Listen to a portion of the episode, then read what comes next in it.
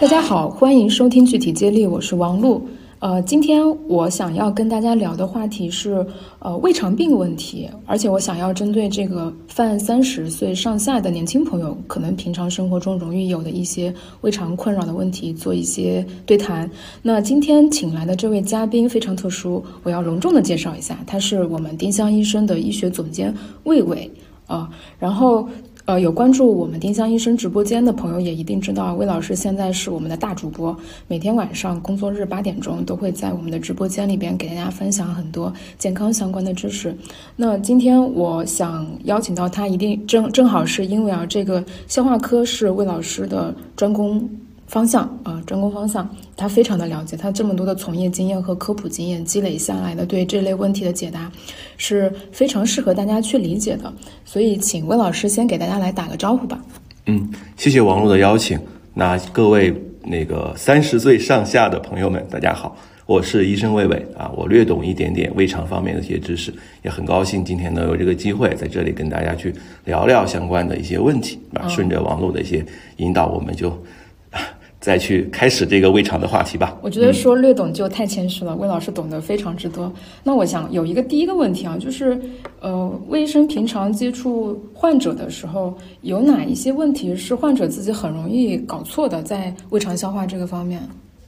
嗯，是这样的。其实我觉得站在医生的角度啊，是应该允许患者搞错的，因为我们大家确实不能分清楚我到底是哪个地方出了什么的问题。我就凭粹凭借自己一个纯粹的感知，然后去找到相应的医生来解决。那么医生可以去判断他到底背后是是不是你的感知是，或者说其他地方的一些问题。但是如果说非要去分析这其中的一些差别的话，站在一个消化或者胃肠医生的角度，我觉得有三个方面。可能是我们常常见到的，你可能会误会的一些情况。那么第一种情况是要考虑到，我们说人的感知是没有那么敏感的，是比较模糊的。其实我们。皮肤的一些感觉非常清晰啊！我被蚊子咬了一口，我可以非常清楚地感知到我到底哪个地方被咬了，因为皮肤的感受器分布非常的密集。但是内脏是很稀疏的，所以内脏的疼痛其实很多时候表现的是类似的。哦，不管是哪个部位出了什么小毛病，可能都是比较接近的肚子中间啊这样的一个疼痛。所以很多人总以为是自己的胃痛啊、肠痛，但是有可能是胆囊啊、心脏呀、胰腺呀这些其他的一些部分。啊，所以这个是可能很多一很多人来到了胃肠科，最后一看啊，结果是其他一些问题。第二种情况可能会比较普适一些啊，这个其实跟我们平时接受的一些啊精神健康的教育比较少有关系。我们很多时候。啊，可能关注自己的身体健康，但是没有很好的去关注到自己的精神健康啊，有一些各种的压力啊，各种一些心理情绪的问题。那么这些情况下，可以出现躯体的整体的一些不舒服啊，我可以表现为心脏不舒服、胃不舒服、肠道不舒服、什么肝区不舒服、他头痛各种不舒服，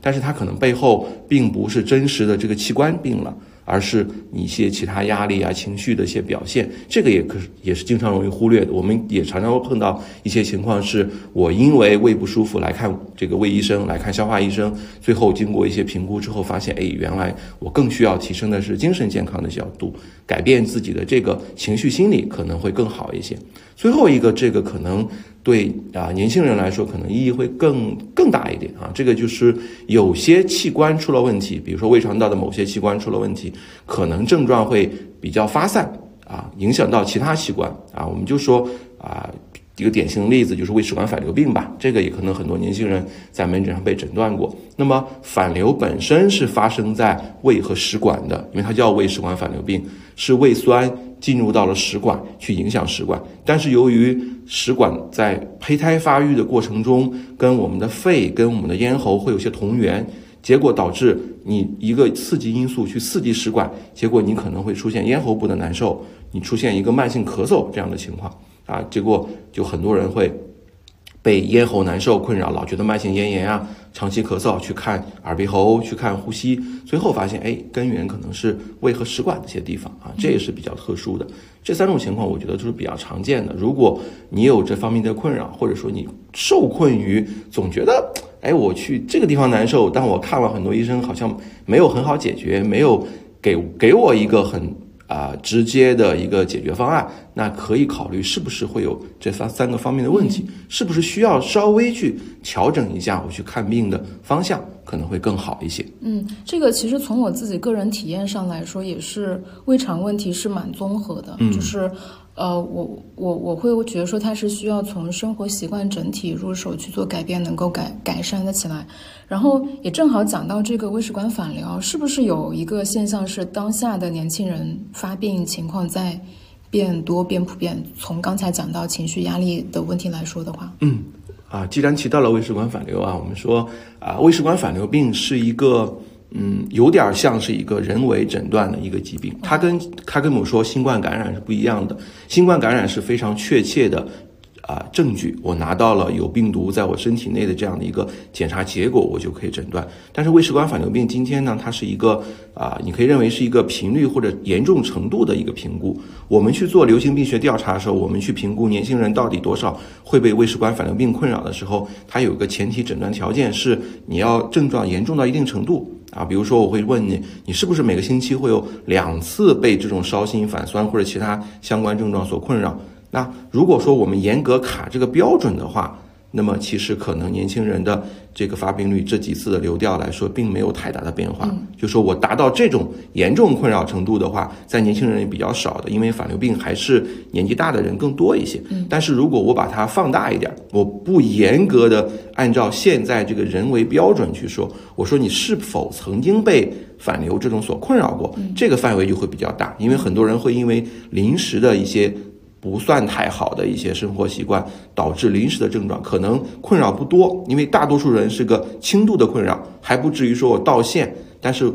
被反流症状困扰的年轻人确实是有所增多。你在平时不管是一些调查也好，还是门诊看到的情况也好，还是挺多的。他会告诉你说，我有时有。但好像不那么严重，这种情况会比较多一些。OK，、那容易发生这个症状的人会有哪一些常见的特征吗？我先讲一下我自己吧，因为我是上大学的时候会发现我自己很容易发生反流，然后我因为我其实最开始我们前一年的学科知识其实离饮食营养这个还比较远，学的比较基础啊，数学化、理呃物理化这些，然后慢慢的有一点了解之后，我发现它可能跟我暴饮暴食有点关系。我大学的时候，就是尤其是我可能，呃，确实有一段时间会失控，然后尤其是夜里，然后吃夜宵或者说吃吃好几餐，就这种情况，我就会明显的有反流，然后可能是会持续好几天啊。然后我当然我自己掌握一些可能饮食习惯调整之后它会好，但是像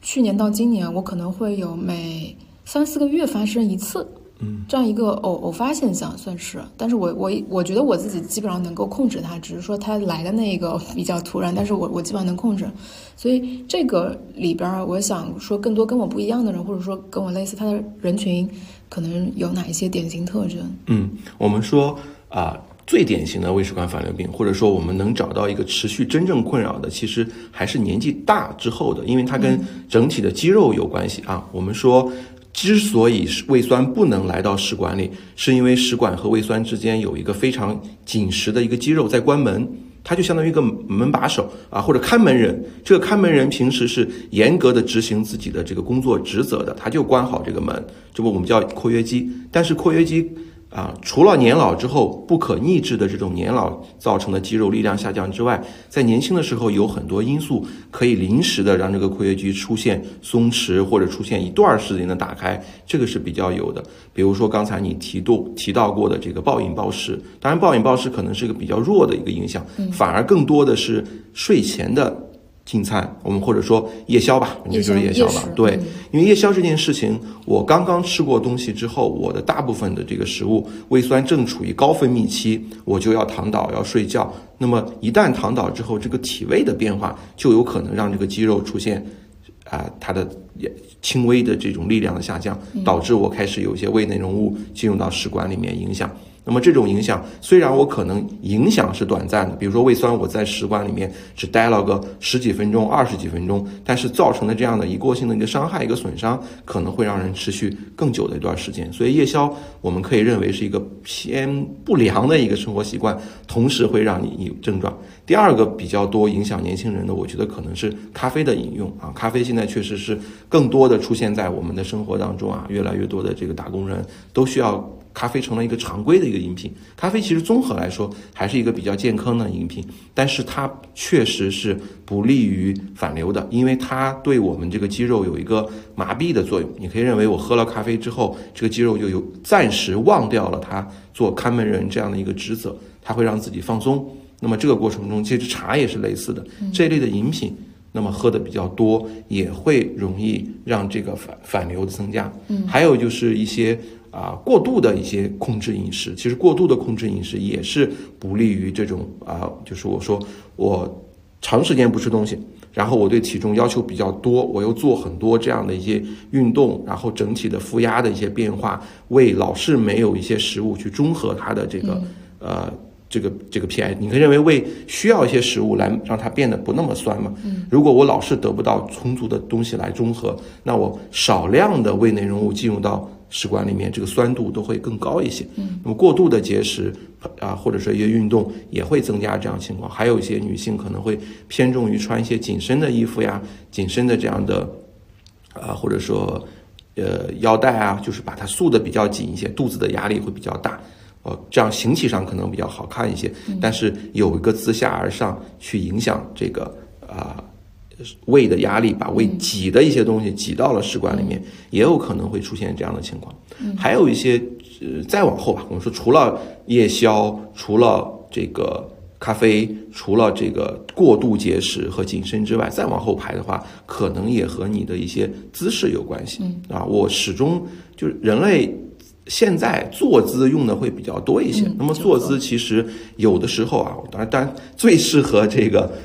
呃，食管食管最喜欢的一个位置啊，就是和胃的关系。我们来说，体这个内脏的这种关联，食管最喜欢的、最不希望被胃受到影响的姿势是一个左侧的一个卧位。左侧卧位的时候，食管的这个位置可能更不利于去反流。其他的位置来说，都是容易让胃有点力量去挤到这个食管里去的。左左侧是他最喜欢还是最不喜欢？最喜欢，最喜欢。对他喜欢左侧躺着这样的位置，对食管来说，他最喜欢，他最不容易被胃影响，因为。这个位置它会比胃更高一些，嗯，那么其他的情况下，我其实都多少的会被这个肌肉都没有那么紧，多少都会有一点。那如果说某些坐姿，这个当然这个坐姿跟你的角度跟你是不是去调整有关系，某些固定的坐姿可能对这个我们叫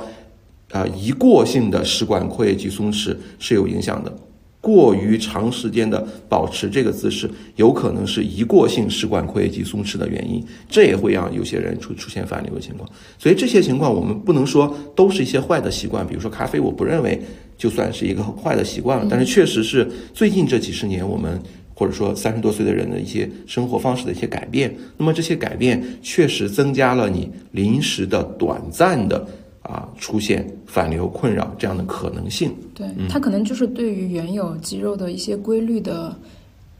微小干扰，微小干扰还不至于说完全让它放弃这种看门的工作，微小干扰。然后可能对这种干扰产生反应也有一定的个体差异，因为我自己感觉是我我不觉得长期喝咖啡对我有困扰，但是如果我正好处于一个。短时间比较脆弱，发生了一次反流啊，比方说反酸了一次，我后几天确实就会先把咖啡停掉，我能感受到它的一些缓解，然后是的，可能好了伤疤，我就又开始喝 喝咖啡，但我觉得不太受。我觉得好像应该对你来说，如果几个月发作一次的话，好像也没有太大必要把它视为视为一个伤疤，因为我想咖啡对很多人来说，它其实正面的作用也会更大一些。我们都要去权衡这样利弊。我们刚才说那几件事情，除了夜宵之外啊，或者呃，大家不能说。就夜宵久坐这两件事情，我觉得确实并不是我们健康去推崇的一些事情。对，但是我们对，但是我们不能说，我就因为它有可能让某些人反流不舒服，我们就把咖啡列为一个不不友好的一个饮品。对。但我觉得夜宵其实还是其实影响性是蛮大的。我我我觉得就是说，但凡能控制啊。能做好入睡前三四个小时，至少不是暴食，嗯，可能有适量的，比方说我简单的吃一点水果，或简单的喝牛奶，其实倒是问题也不大，嗯，但是睡前的饮食对于你整体身体就是进入一个适宜睡觉的状态，我我自己确实对。从各方的研究来说，那都是还挺重要的。不管从哪个角度来说，你跟睡眠靠得太近的这一餐都没有好处，是。尤其是反流啊，我们在这里会有一个稍微量化的一个时间啊，我们只站在如果你已经被反流病所困扰，你老是觉得反酸烧心这件事不舒服，站在这个角度去说的话，我们的建议是不要在睡前四个小时吃东西，是对，不要把。这个呃，一这个正或者说你正儿八经去吃一些东西，这个时间跟睡觉靠得太近 OK 啊，少量的牛奶啊、水果，我觉得这个还是好的。嗯，好。然后有一个问题，我觉得我好奇了很很久了，但是从不同的可能专家角度得到的回应不太一样。就是有一种说法是容易腰痛的人，腰背疼痛，嗯呃然后或者说这个人是由于核心力量上一些欠缺或怎么样，这个人这样的人是不是更容易发生反流？因为就只能我就这么说，我自己我的感受是这样的，我是一个核心力量不太强的人，然后我又正好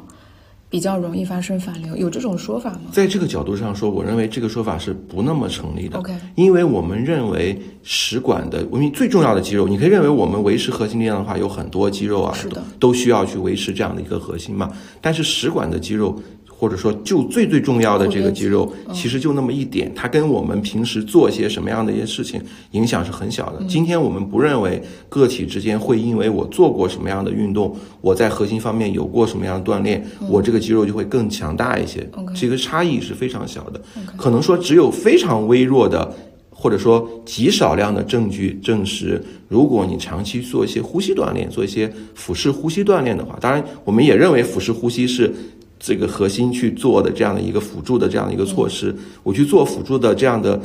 俯式呼吸锻炼，有可能让有些人的肌肉力量更强一些。结果就是你可能在随着年纪的增加，这个肌肉的下降会更慢一些，所以你可能维持的时间更呃更长。比如说，我们说，如果你能够在年轻的时候做到充分的这样的呼吸腹式呼吸锻炼的话，你可能到七十岁左右的时候，你可能反流才会真困扰你。那普通人的话，可能会更早一些，五六十岁的时候，慢慢的就开始困扰。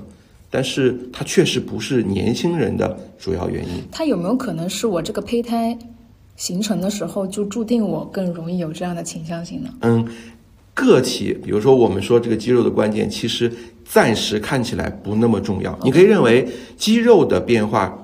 在我胚胎过程中，大家几乎站在同一条水平线上。我们很多身体的有些东西是不站在水同一条水平线上的，但是在消化系统、消化系统几个关键，尤其是括约肌方面，还有人说我是不是排便这件事情啊？排便也跟某些括约肌的功能有关系，是不是我天生就会比较弱一些？但是现在也不是主要因素，就这个可能在这方面。造物主，我不知道能不能接受 造物主这个概念，反正就造物主造人的这个基本上是公平的，大家差异不大。但是个体的差异在哪儿呢？个体差异其实是有的，个体差异在另外一方面，个体差异在于对这个啊、感受的感知性啊，这个就是我不知道你有没有这样感知啊。某段时间我可能在自己有压力啊，在自己有一些特别精神啊方面一些嗯不太健康的时候，受到外界压力比较多，自己处于某种焦虑状态下的话，反流感受可能会更明显些。这个就是感受的问题，就是在同样量的胃酸进入到食管之后，每个人的感知有可能不一样。嗯，就是我对它的反应，我认为这个是来到啊、我的这个食管的感受器认认为来到这么多的胃胃酸胃内容物是个十分的刺激，我就要向我的大脑放出十分的信号。有的人就会比较大大咧咧啊，有的感受器说这一点儿我不在乎啊，我觉得这不至于让我有危险，我就不会放出太多的信号给大脑。这个是我们很多胃肠症状的差异的原因。很多人老是抱怨自己有一个慢性的胃肠病，总是被这些情况所困扰，未必是你身体内部真比别人有什么不好，而是这个感知的问题。就像我们说自己的智能家居，现在很多智能家居会装一些类似于报警啊，比如说人人在你的门口。啊来回的过，它就会可能识别为疑似有危险，要通知你，让你手机报警，要通知你可能有危险。但如果你的这个智能家居太敏感了啊，有时候风吹过或者什么小猫咪走过啊，什么什么东西走过，它都要提醒你说我的门看现在有危险了，那你就会非常不舒服。明白对，它就会因为过度敏感而困扰症状出现，而不是说我真的反流太多太厉害了。其实这种差异可能更明显一些。那是不是因为这个原因，所以我们会觉得说胃肠问题大量的跟人的就是情绪、精神状态相关，是从感受这个层面引出的，对吧？对我们说，其实所有的内脏的感受器都会被情绪、精神、心理所影响，但是最多的还是胃肠道。这个跟胃肠道的这个发育过程中，跟这些自主神经啊，跟这些这个关联有关系。你可以认为，当外界的一些变化让你的精神情绪发生变化的时候，最先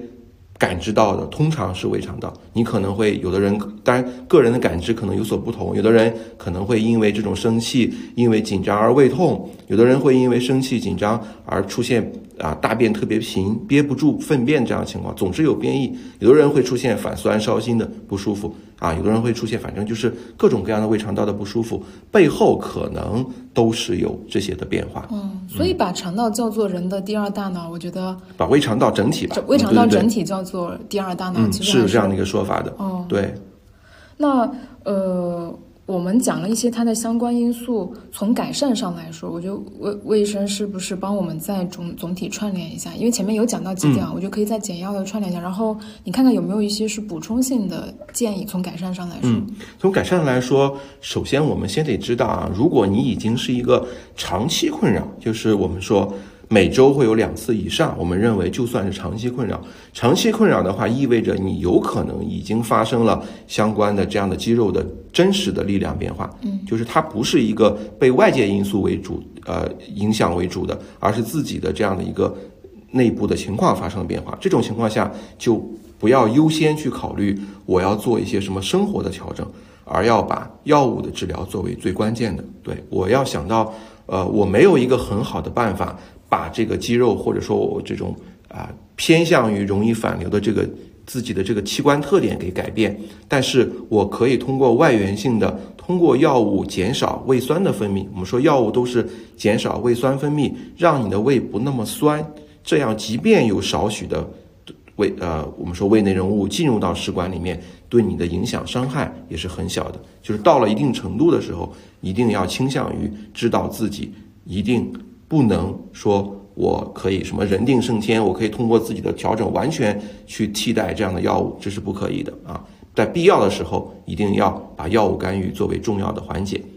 如果还没有到这种程度，那我可以哦发作没有那么多啊，就像你这样几个月才发作一次，偶尔成为我生活困扰的话，我可以稍微观察一下，到底是哪个因素给我带来的这个困扰更大？是因为吃某种食物，是因为某一次的夜宵，是因为自己的咖啡的饮用？如果确实能够总结出规律，哎，好像我每次都是因为喝了。比较多量的咖啡导致的，那我这个咖啡就是我值得警惕的一个反流报警线。嗯，那我下次为了让这种困扰不出现，不是影响我一段时间，那我就要把这个咖啡的量稍微限制一下。那我夜宵可以，如果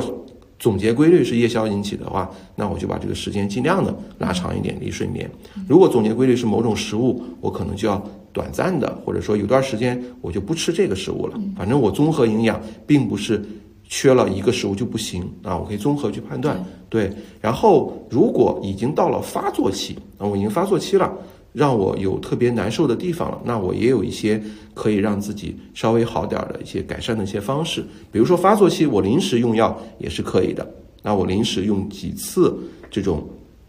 啊呃抑制胃酸的药物，什么摩拉唑啊这类的药物也 OK。然后我在吃东西的时候，既然像你，其实你刚刚总结的也是对的，既然就算这次不是咖啡引起的，但是既然有可能咖啡会给更给我加重，那我在发作期的时候，出于减少症状程度啊、减轻程度的目的，我也可以把它给不喝嘛。然后就是刚才说说的，既然他更喜欢这种左侧的位置，因为人一天要大量的时间是要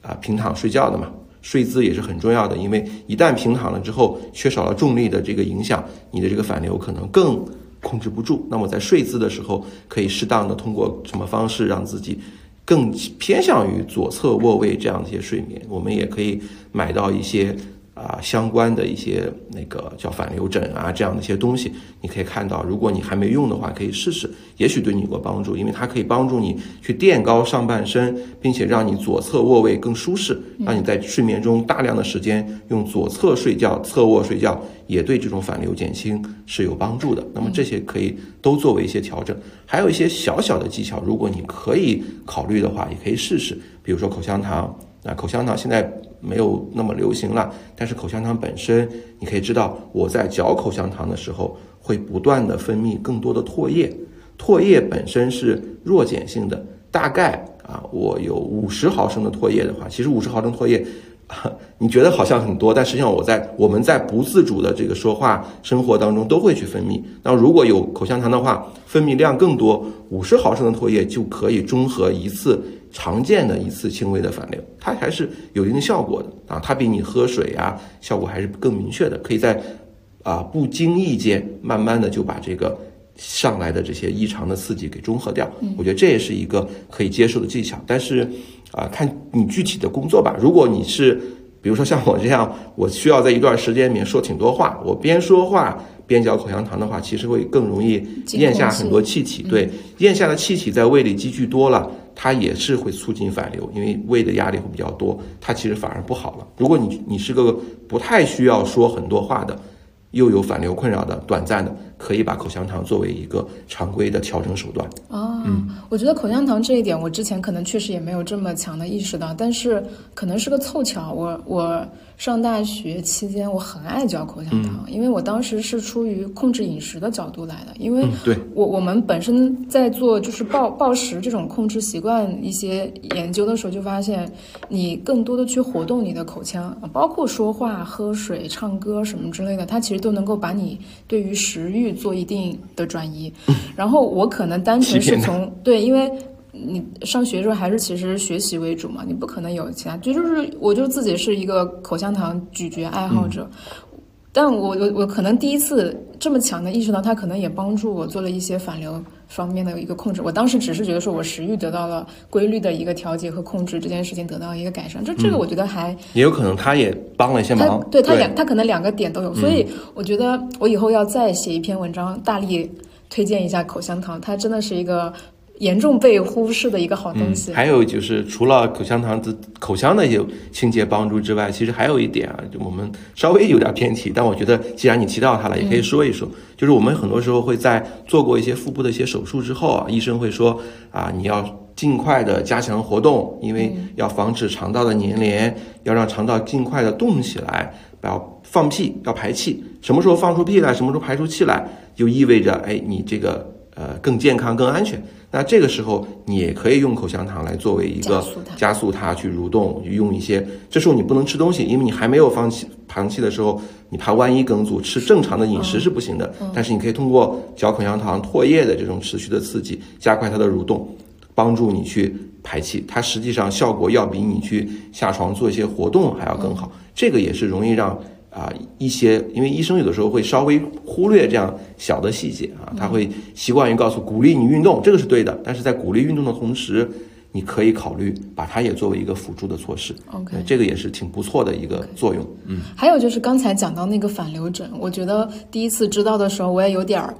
意外，哇，现在已经有这么好的产品。因为我属于是自己通过调节枕头，然后让自己能够比较好的维持在一个左侧卧的。这个姿势去改善的，而且我觉得改善明显也也也是比较明显。但是因为你正着躺和侧着卧那个就是怎么讲，颈部的高度需求不一样嘛，所以我床上通常会放三个枕头，嗯，然后左边的比右边的要高一些，然后就是有的时候可能会因为我腰疼，我还会再垫到我的脚。所以当我知道有反流枕这么个东西的时候，我马上就心动了，嗯，然后我觉得可能有这方面。困扰的朋友，他其实也可以尝试看看。是的，它是一个挺小的一个小细节，但是确实是你不能说它能替代我们的这个药物，但是确实是帮助还是蛮大的，因为它能让整个晚上改善这样反流的情况。但是啊、它叫反流枕啊，我我搜索的话看货物是叫反流枕，但是可能你要想象这个画面的话，它实际上是一个偏大的一个能够垫高整个上半身的一个东西，而不是非常局限的狭窄意义上的枕头。要注意啊，如果你真实暂时买不到很好的反流枕，你又听说我们要啊尽量这个夜间要床床的这个上半身要高一点，然后要左侧位你选择一个单纯的垫高枕头，那个恐怕对颈椎啊对整个骨骼是对不好的，是不好的。不要单纯的只把枕头垫高，我们要综合来考虑啊，最好还是能够。整个整体的上半身垫高，如果暂时没有很好的反流枕买到的话，你用采取那种有的床是可以把床头稍微高一点的，床头垫高也 OK。就是最不好的方式是只用把枕头落得很高啊，那恐怕颈椎会对对对，你就是就叫但我我我的感受是，普通的枕头如果以左侧卧的方式入睡了，然后睡着之后，其实我怎么样，我也觉得还好，我自己感受不到。它它有一个痛苦点是你清醒的时候感觉难受，就比较难入睡。嗯，好吧，可能我这个改善也还可以。那我们下一个问题就是，也有挺多我的听友会来问啊，就是说他们怎么样更养胃。还有就是帮大家再捋一下，可能做哪一些事情是伤胃。当然，我觉得肠胃还是一体的，可以综合来说。就是可能对于有一些有胃痛，还有有一些溃疡，或者说一些各种症状的困扰的朋友上来说，魏老这边可以给一些建议吧。嗯，先说，呃，我们先说刚才跟刚才类似的，因为我们刚才在讲胃食管反流病的时候，其实提到了一个，就是年轻人很多还是有这个社会心理因素在的，就是我要知道啊，我的先有一个让自己不那么紧张的一个前提是，我要知道大多数的这些慢性的让自己觉得胃不好的、不舒服的这些事情。也许并不是真的胃病啊！不要先给自己抱着一个一个包袱，说我我有胃病或者胃非常啊、容易伤，胃不那么容易伤。胃在进化漫长的进化过程中，其实锻炼的还是非常优秀的。它其实啊呃啊能够耐受很多外界的一些刺激，并且把自己养的就是啊、不太容易。被伤害到，就是不太容易被伤害到，千万不要有这样的一个想法，说我如果不做什么特别的事情，我的胃会更坏。啊，我们先把这个焦虑放下。实际上，如果你担心的比较多，人家总是啊挂念着我要怎么怎么养胃，我做了什么样的事情可能是伤胃的一件事情，那可能这种紧张、这种焦虑对你的胃更不好，你会觉得更不舒服，这是一定要想清楚的。第二就是也不要太多的去做检查啊，我们说检查这件事情啊，医学。改变生活嘛，医学最大的一个变化是我们能做的检查太多了，我们能做的去识别身体到底发生了什么很多。那么，但是现在尤其是胃镜啊，大家做的是挺多的，但是年轻人不要把胃镜作为一个非常常规的一个检查。今天我们胃镜还做不到可以早早的发现特别细微的这样疾病的一些程度，以及你年轻的时候你也很少长真正的胃部的一些问题，反而是你每次去做胃镜的时候，因为医生的一些观察的一些差异啊，很多医生会有一些主观的一些不同的地方啊，有的医生就认为这块胃的黏膜可能不太好，他会给你做很多这样的一些诊断，什么各种各样的。听起来好像很严重的胃炎啊，你做一次胃镜都会得到这样的一个结果，那反而把你给吓到了，反而让你更焦虑。实际上，年轻人真的不太需要去做啊。你知道自己的胃健康，大部分情况下可以信赖，大部分情况下不会给你惹事儿，可能会更为重要一些。如果说我要在年轻的时候更好的对胃好一点，可能有一件事情我只要做到了就能好很多啊，就是把幽门螺杆菌给搞定就可以了。幽门螺杆菌感染很多见，以前的时候我们会觉得，哎呀，反正大家都有嘛，我们也不不用在意。但是今天随着我们的这个整体的啊经济变好，社会整体的进步，大家已经要开始在意这些当年看起来不那么麻烦的一些事情啊。尽管感染的人很多，尽管大多数人感染了也没事儿，但是如果我能把它搞定的话，年轻的时候搞定，年老了之后得严重胃部疾病的可能性就要小很多。我们说胃癌、胃溃疡这些严重的疾病，都会因为你去早早的把幽门螺杆菌治好而受益，并且这件事情你治好了也不那么容易再感染。就是成年了之后很难再次感染幽门螺杆菌，所以不用担心说我治治完了之后又再犯一次，趁着自己还年轻，早早的把它从你的胃里搞定，你的很长时间都是好的。再然后的其他的一些养胃，我觉得顺其自然，按照我们常规的膳食、运动的要求去做，可能就会很好。比如说，我们说不建议你喝太多的酒嘛，这个从健康的角度也好，还是从这个胃健康的角度也好，都是呃要做的啊。酒精对胃的伤害是一个比较直接的伤害，你可以因为一次性大量的喝到很多酒，造成一个局部的胃黏膜的一个损伤，可能导致你吐血啊，导致你疼痛啊，这个都是好的。不过好在它也是一个能够啊修复的，就是酒精带来的损伤可以修复啊，你可能就是个急性的难受，过去就过去了。那么有些可能稍微要额外再提醒一下的是一些啊不能及时修复的，它会给你留下真正的伤痕，到未来慢慢的再去折磨你啊。这个主要还是啊盐的问题啊，这个盐的问题，当然如果说你关注心血管健康，你关注肾健康，大家都会提。盐是一个非常要去关注的点，因为我们吃的实在太多了，过多的盐对肾不好，对血压不好，那对对我们身体的整体的血管状况不好。还要注意的就是，它确实也是对胃不好。那么东亚的三个国家啊，中日韩是我们说最容易得胃癌的国家之一嘛，基本上世界的胃癌的多数都集中在中亚韩三个国家。那么就跟我们。相似的一些饮食习惯，那比如说韩国是最高的嘛，韩国人更偏向于吃更咸的东西，更偏向于吃一些用盐来去做主要调味啊，一些腌制的这些东西，这些都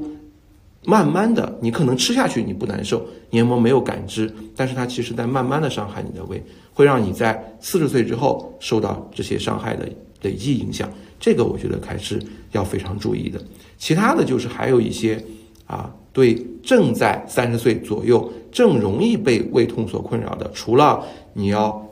减少减轻你的焦虑，放下啊这种要去不断做检查这样的一个包袱，有自己有胃病的包袱，除了搞定幽门螺杆菌，除了注意饮食里面的酒和高盐的问题，还有一个可以适当的做一些饮食的观察，因为每个人其实真的。还是有所不同的。那么我的胃喜欢的跟你的胃喜欢的其实有所差异。尽管这种差异背后未必是什么非常严重的问题，你就可以理解就是他的小脾气，对吧？他吃完这些东西可能就觉得不舒服。那我如果有的话，也不要硬来嘛，不要非要啊去啊，我说所有的东西我都吃我才健康。我们也。膳食也没有说必须每种食物都吃啊，各类的食物只要吃的足够丰富就可以了。那你如果确实是不太喜欢吃这个，吃了就不舒服啊，不要强求啊。有的人会说我这个，哎，有些东西不好吃，有些东西我吃了不舒服，好像是啊更保健啊，更对自己身体好的东西，那没必要。我也其实也没有那么喜欢。你就根据你自己的感知去适当调整自己的食谱，也是一个挺重要的事情。我觉得做到这些就可以了，不用太多我非要去养胃这样的一个包袱在身上啊。大部分的胃其实还是真挺皮实的。是，嗯，其实就是总结来说，就是不伤胃就是养胃，它不存在说让不要太折腾，更更更好的点，对它不不伤害它，就是对它的一个保护了。然后就是每个人其实可以多了解自己一些，因为我我觉得我上学学了食品营养相关知识之后，对我自己生活受益最大的点就是，你你真的可能比其他人对自己的了解和观察更多。每天不说每天吧，可能每一两周你会去回想，我是会去回想我自己这段时间的整个状态，哪一些事情可以保持，哪一些可能它属于。偶发的，但是明显让我感受到一些身体反应的不适。我觉得有了这样一种比较频繁的调试，把自己当一个仪器啊，就是不好的因素去掉去掉之后，我这个我当然我可能是属于行为依从性比较高的这个人，但我觉得确实就是我对我自己很了解，我很清楚某一个东西某一个分量一旦超过了之后，我肯定会怎么样。就是我能对自己掌握到这个程度的时候，我觉得。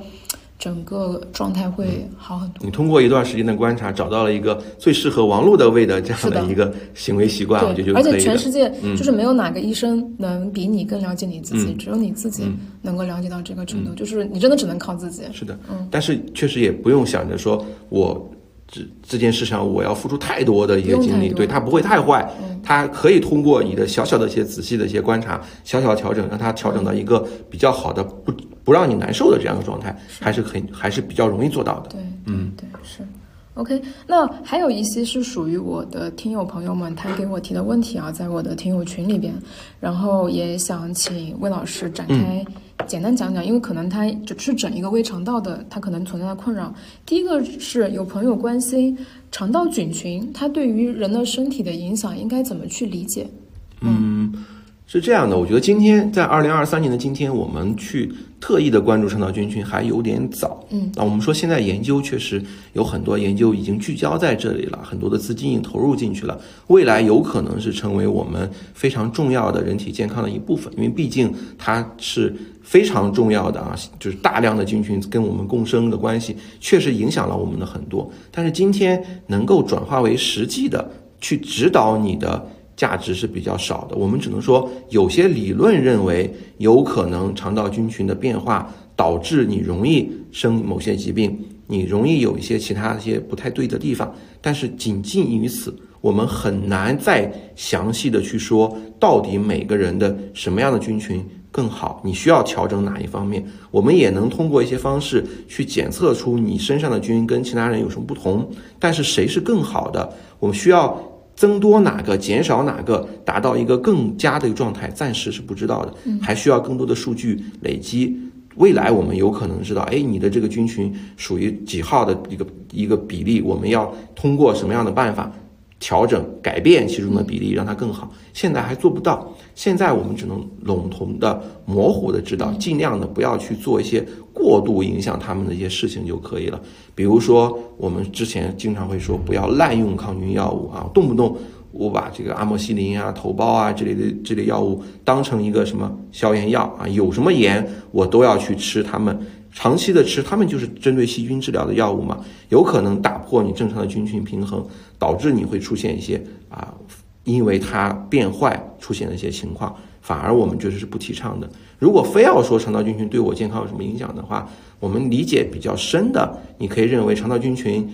主要的工作，它也许顺便完成了其他一些工作，但是主要的工作是你消化的一个配角。我们吃下东西去之后，那有些食物是可以非常轻松的被我们自己的身体的这个各种消化液给消化掉，成为我们身体的一部分。但是有些食物消化起来会比较困难，它的结构不利于我们自己去消化它，那就会在这个肠道里面堆积，剩剩剩剩到最后，在肠道的后半段，肠道菌群就会站出来，就会去消化、去发酵、去吸收它们，然后吸收它之后，相当于一个啊，相当于我们认为的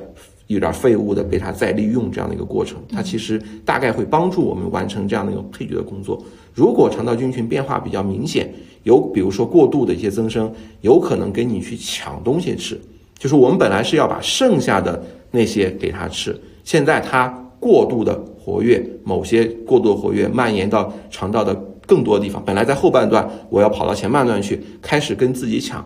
抢的结果就会导致你可能会出现一些那个感受的消化上不良的感受，因为肠道菌群去消化这些食物的时候会发酵，会产气，会产生更多气体和水分，导致你觉得拉肚子会拉的比较多，导致你吃的很多，结果发现没有办法完全给用掉，你会出现一个吃多，但是整体还会比较瘦。体重整体上不上去，然后拉的也多，每次还是有些水样泻这样的状况，这个是我们认为最多见的啊，或者说能直观感受到的肠道菌群变化对身体的一个一个常见的影响啊。其他的情况下，可能还需要等未来更多的研究，我们真实的搞清楚哦，原来肠道菌群里面的这个菌增加了你抑郁症的出现，原来肠道菌群里面的这个菌导致了你的肥胖，我们才能去针对性的处理。今天。实在是没有办法针对性处理，我们只能根据某些假说，比如说有的人实在是某个疾病，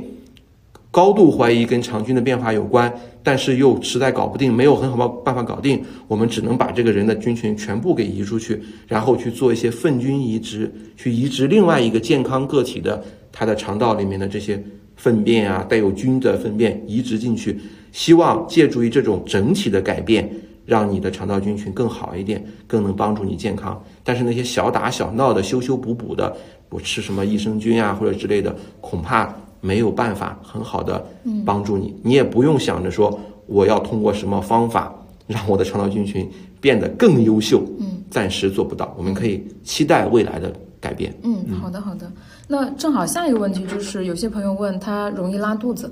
哦，那这种情况，医生你怎么看？嗯，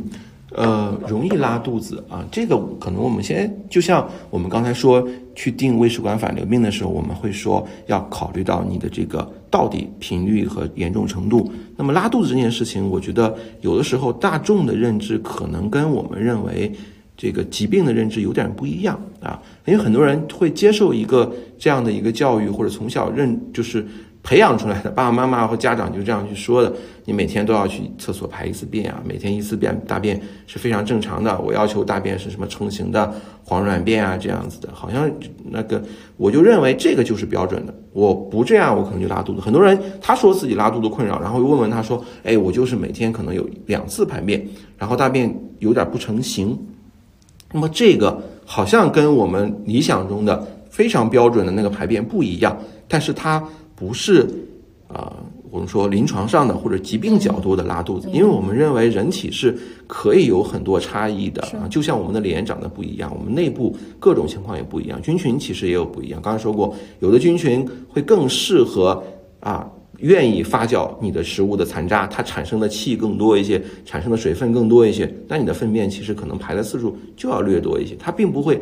啊，真正的影响到你的健康，有的人是因为吃的东西的一些差异，有的人是因为本身肠道蠕动快慢的一些差异，这个也是有差异的。如果说越是长期的，我们认为越没有问题。那我二三十年一直是每天两三次的排便，一直是不那么诚心的排便，这个我觉得完全可以放下包袱。如果是疾病导致的话，你肯定不会持续那么久，影响到你，你也不用担心说我每天两三次的排便。我就怎么怎么样受不了，你准备好是吧？合适的这个我们说合合适的擦屁股的这样的一些湿湿厕纸啊，或者智能马桶啊，只要不因为过多的次数偏多的大便让你肛门菊花不舒服，其实就够了。你次数少一点，你两三天一次大便干一点啊，但是你拉的时候也比较顺利，也 OK。我们能够接受一个动态的一个变量的差异，而不是一定都要是一天一次黄色成型软便。如果你是短期的啊，我原来是这样的一个规律，短期的确实明显出现了大便的次数增加，那我们要去想想有没有一些因素，疾病的因素可以导致次数增加。比如说我这一个月了，哎，这一个月都在好像从原来的标准的啊，不能说标准的，自己规律的一天一到两次变成了三到四次，两到三次，然后也比较水一点。那我们比如说要担心的一些问题。啊，包括甲亢啊，因为甲亢作为一个内分泌疾病，它是可以促进你的肠道蠕动的。那如果你是甲亢，早期有可能就是粪便改变这样的一个形态，也有可能是某些真正的肠道疾病。那么肠道疾病导致的肠道的一些分泌的一些增加，但是这些肠道疾病通常来说不是单纯的拉肚子，你可能会在这个粪便里面看到一些血呀。看到一些脓啊，如果看到这些的话，那我可能要去做个肠镜，看看有没有肠道里面长了什么特殊的啊，反慢性的炎症导致这种拉肚子。所以这个状态就是看自己的长短，很长的啊不用担心，越短的越变跟自己之前比变化越大的，越需要考虑是不是有些什么问题。对那种很长的，你也不要想着说。我非要用什么方式来去纠正？我们认为这种情况不需要纠正。如果一定在某些时候需要纠正，比如说我觉得哎自己大便确实是次数偏多了一点，我这段时间赶上一个重点的一个项目，我要去什么重要的场合去演讲啊，或要干嘛？我不想让演讲前有这样的一些困扰，我们也可以临时的用一些让大便更成型的、更吸水的一些药物来改变，这个也不用担心。临时有招，长期不用害怕就好。对，我觉得身边其实有一些朋友，他就是典型的肠易激热，嗯，然后他也说不上叫做肠道问题，但是他就是在这种紧张或者说有他认为比较重要的事情来临的时候，就非常容易跑厕所。那这个就属于魏老师讲的，你临时也有临时应对的方法，他其实不用太过于担心。这种情况其实我们也不倾向于就给你。诊断叫肠易激综合征这样一个病。他只是感受对对对，就像那个别就是偶尔临时的被这种反流所困扰，还不到病的这样一个程度。对，但它背后的机制是类似的，都是因为你可能对这件事情比较敏感。你在有紧张的情况下，本来我们的直肠是要存满一百五十毫升左右的粪便才会有便意，你现在有一点点五十毫升、三十毫升，你就要排便，所以你就有这样一紧张就想拉屎的这样的一个特点。但是啊，只要它不太影响你生活，你不要害怕，不用担心。真到了重大场合的时候，记得可以临时备上一点点，让自己更少排便，这样药物就这样就可以把这个紧张的场合给应付应对过去了，不能叫应付过去，应对过去，应对过去了。那其实还有第三个问题是一些有便秘困扰的朋友，嗯，其实也会有一点相似，就是他可能也甚至谈不上是器质性的便便，至少在我们说便秘便秘是分型嘛，这个魏老师可以介绍一下，他年轻的一个年轻的女性。提出了她对便秘的困扰，嗯，我们怎么来看？嗯，还是一样，我简单说一下，就跟刚才讲拉肚子一样啊，不要认为自己没排排到一天一次便就叫便秘啊，你可以接受自己的身体是习惯于那种三天一次的、两天一次的，只要不太难受就好了。那么如果说真正的便秘，我们指的是什么？我们指的是你确实是。啊，没有办法顺利的把它给排出去啊，你就有有了很明显的变异，你去排便，但是要费很大的力气，很长的时间才能把这次排便给排出去，那才叫比较典型的、比较标准的便秘。那如果是这种便秘的话，那现代人其实我们说未必就是自己的这个身体发生了什么样的变化。我们先说外界的因素，可能非常容易引起这种轻微的一些便秘，主要是我们要形成一份。足够让你去排便有力量的粪便，它是需要足够的体积，它是需要足够的水分，因为让它既让它有重量，又让它不那么干，它才能顺利的排出来。如果我们的饮食结构里面偏少于膳食纤维，我们刚刚说那种像蔬果呀、像粗粮里面这种膳食纤维，如果你摄入的比较少，你没有或者说有的女性她确实吃的就很少，吃太少的东西，她的粪便其实没有充分的。激起我们排便反射的这个量，是它在里面攒很长时间才能攒攒够这些量，那其实排便其实也很困难。应该先让自己看一下自己是不是吃到了我们认为身体需要的量，是不是吃到了我们认为身体需要的膳食纤维，先把这些给保证了，也许就能改善很多。以及还有一些人，我们要稍微有点特殊啊，我们去选择一些稍微特别一点的水果，因为这些水果它们里面含有。膳食纤维以外的一些，我们叫啊，我们叫短链碳水化合物也好，还是叫什么其他什么糖醇之类的也好，是吧？它们的特点是我没有，它不是不是膳食纤维，它不是粪便的骨架，但是它在肠道里出现的时候，不容易被我们消化，更容易把水分给保留在肠道里面啊。你去吃西梅呀，去吃火龙果呀，包括之前我们说现在很多人用这个糖醇去做代糖嘛，那。我们能说知乎月饼那件事情吗？没事，我应该我听友里面应该没有知乎的人。我们有一年知乎的给他的这个很多用户发了知乎月饼嘛，里面就加了比较多的糖醇。那么糖醇其实就是西梅，就是火火火龙果里面含有比较多的这个成分，这种成分是特别容易。保留住粪便里面的水分的，那么这个结果就会你会拉的很多，就会导致短暂的腹泻。那反向来说，如果你被便秘困扰，你可以先从自己的饮食角度去看一下，我是不是在这方面加一点这种特殊的水果啊？加了这个特殊水果，西梅、火龙果、猕猴桃之后，可能大便就会更水一些，就更容易排出来。如果我饮食方面已经做过充分的调整了。我的排便还不好，那对女性来说，其实有两个可能性会比较多一些啊，就是非要去找便秘原因的话，其中有一种就是我们刚才也稍微提了一下，就是整个啊，我们说排便肌肉的不协调，它不是说某个括约肌力量不够啊，力量大家都是挺够的，都都有足够的力量，但是有可能是不协调，就是我们讲排便这个过程，它不是一个非常简单的一个打开。这个肛门的这个动作，它其实涉及到有的肌肉要使劲儿，有的肌肉要在适当的时候放松，这样才能把这个粪便给挤出来，是吧？但是如果你不协调，这过程就像有的人手脑不协调做，哎，大家都去学跳舞，有人学得非常快，特别容易掌握这几个动作啊，手脚非常的合合作非常好，有的人就合作比较慢。那么在排便这件事情上，也有可能存在几块肌肉合作不好的情况。那我们比如说你的盆腔的肌肉缺乏这样的一些锻炼吧，我可以认为在这方面锻炼做的比较少，那可能结果就是该放松的时候没放松，该紧张的时候没紧张。那么这一次排便就不会太顺利，我们这种叫排出道异常的便秘啊，和最后的这个小开口有关系。还有一种情况是整体的蠕动的问题啊，我们说蠕动也有个体的差别，有人快一点，有人慢一点。但如果你过于慢了啊，过于慢了之后排便也不会太顺利，没有办法把在短时间里面把吃下的这些东西慢慢的给积攒到最后这样粪便。那么这两个可能会更多一些，一个叫排片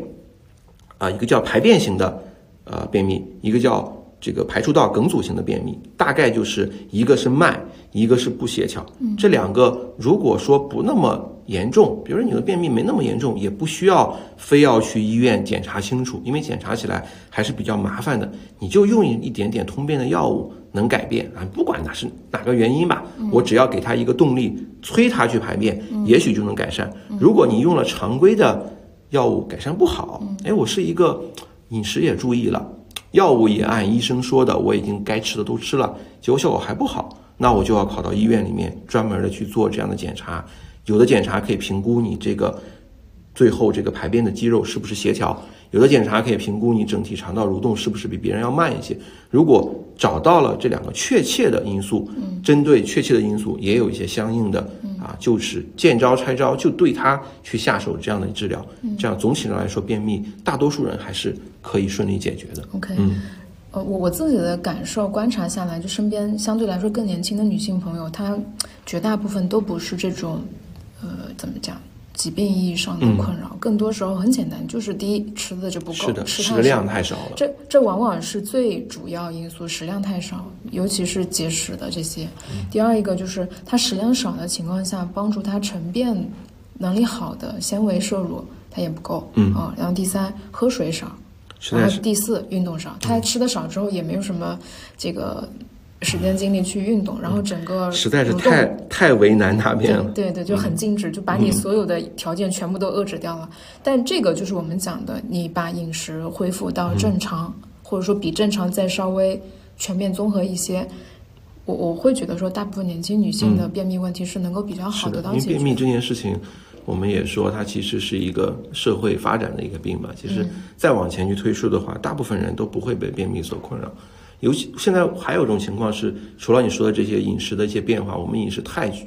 太精细、太精细、太过于呃控制量。我们在各种场合都要讲到不要吃太多，不要太多的灌输的我的这个影响，不自主的就关闭了自己的嘴巴，确实吃的太少了。还有一点就是对便秘本身这件事情的一个错误的一个认识啊。这个也，这个当然也不是现有这个阶段中国人有的。整体上这么多年来，其实欧美也是一样的，就是大家会觉得认为排便这件事情是排毒。嗯，那我如果不排便，我这这个毒素就没有排出来。很多人去宣传他各种通便的一些治疗的时候，打的旗号就是让你更好的排毒嘛。如果你心里有这么一个。不太准确的认识，你认为拉屎这件事情是把毒素排出去的一个关键重要的步骤，那你稍微有一次大便不好，你就会更焦虑自己啊，越焦虑，我们刚才说过很多相应的症状，本身背后本身可能会有一些焦虑的影响，哎，越焦虑排便少，你可能反过来这个排便的这种情况越不给你足够的一些刺激，哎，反而成了一个挺恶性的循环。如果你以必须每天一次排便作为目标去调整自己排便的话，其实其实还是不容易的，还是有可能会出现各种各样的问题的。但你把它放开，你想清楚，排便不是排毒，我们不需要通过每天一次拉屎这样的方式把自己的一些废物排出去。我们有各种各样的方式，我们不担心它在里面待上一天、两天、三天会怎么怎么样。你只需要以我排便的时候不那么难受为目标。这个还是非常容易做到的，嗯，那目标也要稍微的做个调整。好，嗯，最后一个问题就是说它容易胀气，嗯。嗯，那这个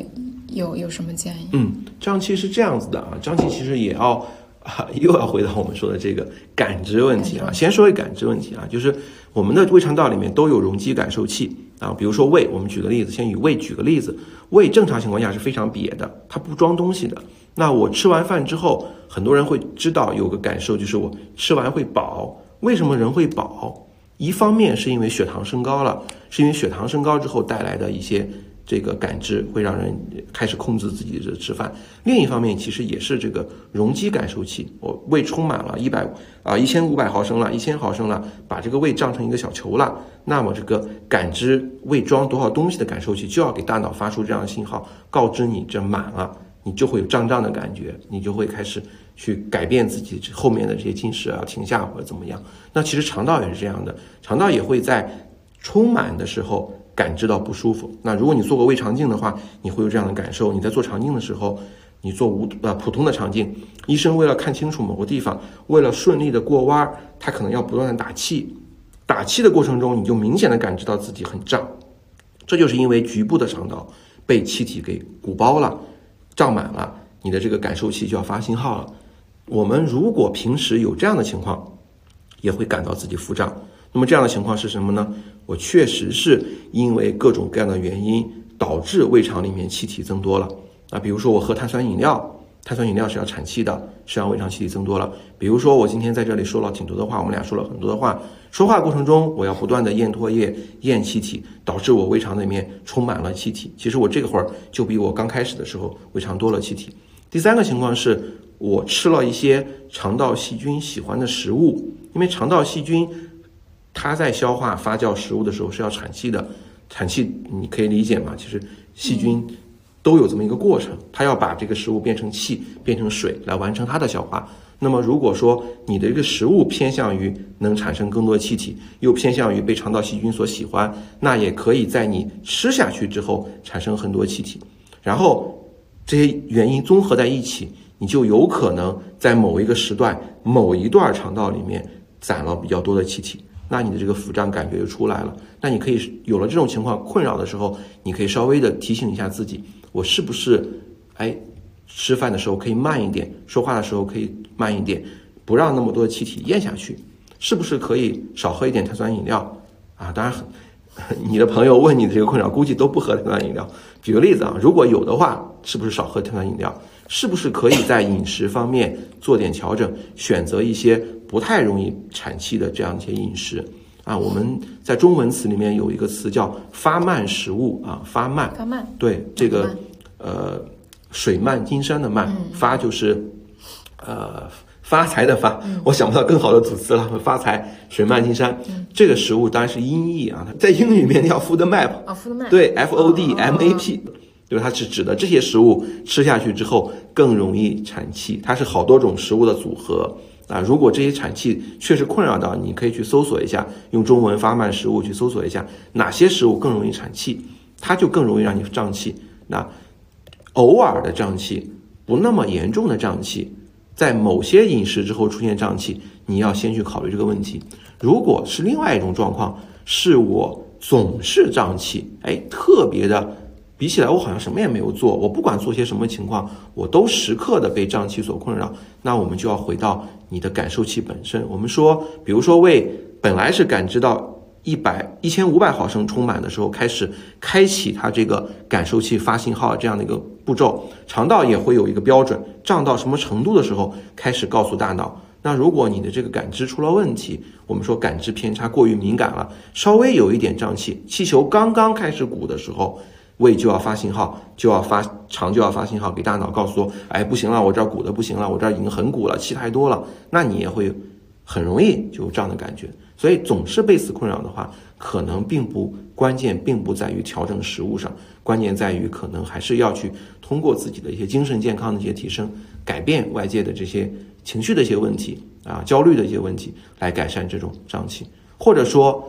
啊，你尝试了。我们用那些食物改变，尝试了一些生活习惯的改变，啊，不去咽下气体，不喝碳酸饮料，啊，少吃发慢食物，还不好的话，也可以把方向调整到是不是提升精神健康上，或者归根结底用一句话来说的话，今天我们说了很多各种胃肠道的一些困扰啊，你要你要都要想到，有可能你的这些慢性的困扰背后站着的不是你的胃或者肠怎么了，背后站着的是。啊精神健康方面的有些问题。嗯，好的。那我们今天就总体大部分问题聊到这里，非常感谢魏老师。那如果现在在收听的朋友们，你们对于我们聊的这个胃肠健康问题，包括整体的健康问题，有更多想要知道的，欢迎关注“医生魏伟”的公众号啊，这个公众号就叫“医生魏伟”，上面有很多我觉得非常值得学习，也写的比较。简单比较轻松的内容可以去看，你记住这个名字就好了，未必真的去关注，因为他也好久不更新了。呃，没关系，反正可以去关注。